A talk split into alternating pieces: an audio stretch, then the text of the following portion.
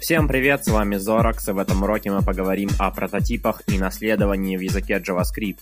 Но перед тем, как мы перейдем к сути этого урока, я обращу ваше внимание на один довольно важный момент, касающийся объектов в JavaScript.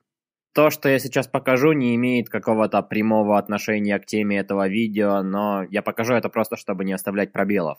Все объекты или одним словом объектный тип данных также можно назвать ссылочным типом. Когда вы присваиваете переменное число или строку, эта переменная хранит значение, и это касается любых простых типов данных. Тем не менее, когда вы присваиваете переменный объект, эта переменная хранит ссылку на объект. В отличие, например, от языка C++, синтаксис языка JavaScript никак не выдает существование каких-то ссылок. Мы можем присваивать объекты переменным, передавать объекты в функции и не задумываться при этом о ссылках, но тем не менее важно понимать, что работает это не так же, как с простыми типами. Например, если в переменной a будет значение 10, а в переменной b будет значение 20, и мы присвоим переменной a значение переменной b, а затем изменим b на 15, то это никак не повлияет на значение a. Тем не менее, это будет работать иначе с объектами, поскольку в переменных мы храним не значения, а ссылки. После того, как мы присвоим переменной а переменную b, обе этих переменных будут ссылаться на один и тот же объект. Мы можем изменять значение свойства x через переменную b, или же мы можем изменять его значение через переменную a, это все одно и то же. Теперь перейдем к теме этого урока и поговорим о прототипах и наследовании. Любой объект, или точнее говоря, практически любой объект в языке JavaScript имеет второй связанный с ним объект, который называется его прототипом. Объект наследует свойства своего прототипа, или, проще говоря, все свойства, которые есть у прототипа, будут доступны через наш дочерний объект.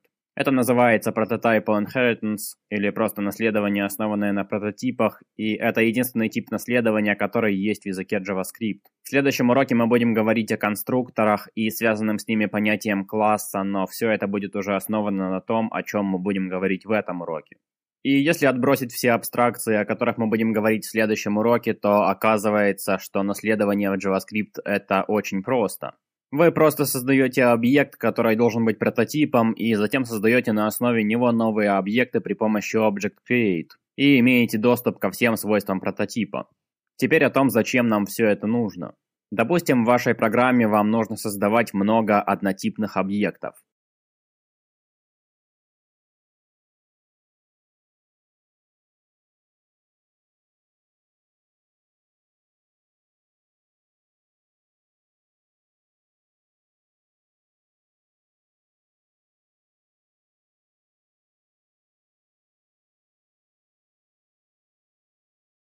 И в этом случае каждый раз прописывать все свойства и одинаковые методы много раз, как мы сделали здесь, было бы очень не по-человечески, поскольку с каждым новым объектом ваш код увеличивался бы значительно.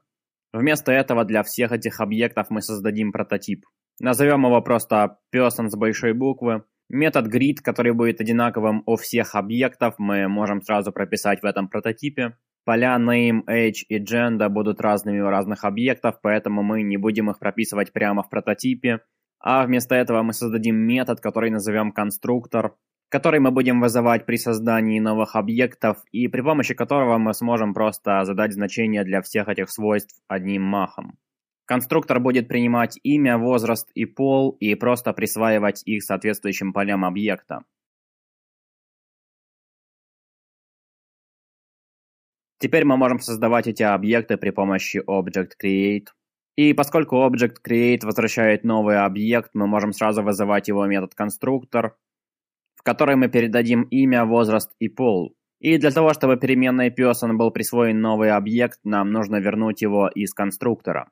И так мы можем создавать сколько угодно объектов из нашего прототипа, обращаться к их свойствам и вызывать их методы.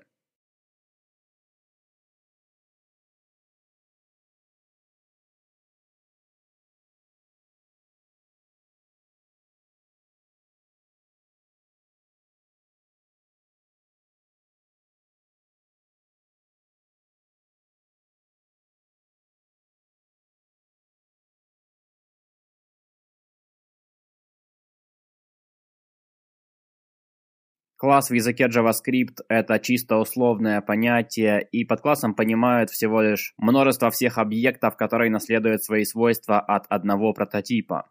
То есть в нашем случае эти три объекта имеют один класс, поскольку они наследуют свойства от одного прототипа.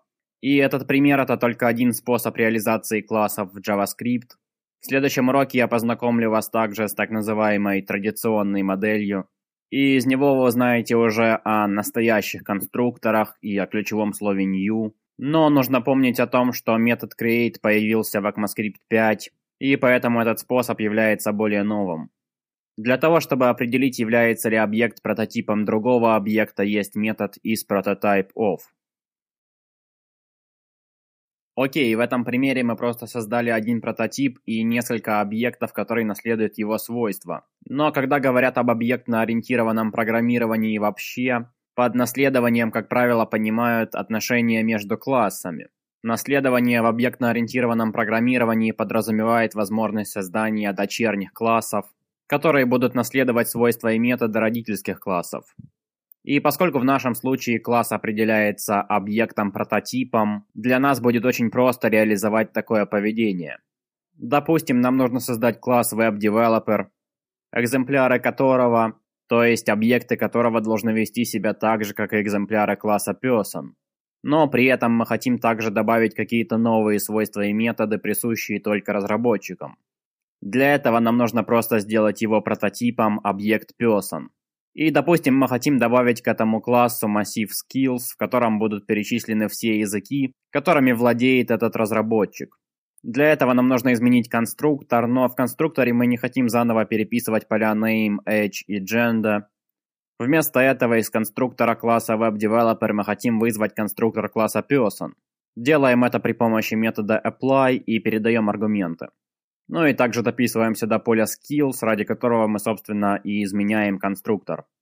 Теперь пробуем создать объект и вывести массив skills в консоль.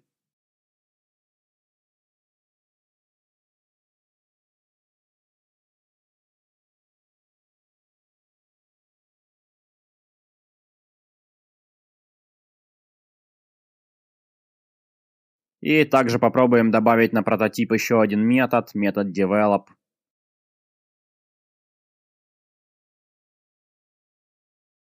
И попробуем его вызвать. Кроме этого, мы также, разумеется, можем обращаться к свойствам и методам родительского класса, то есть класса person.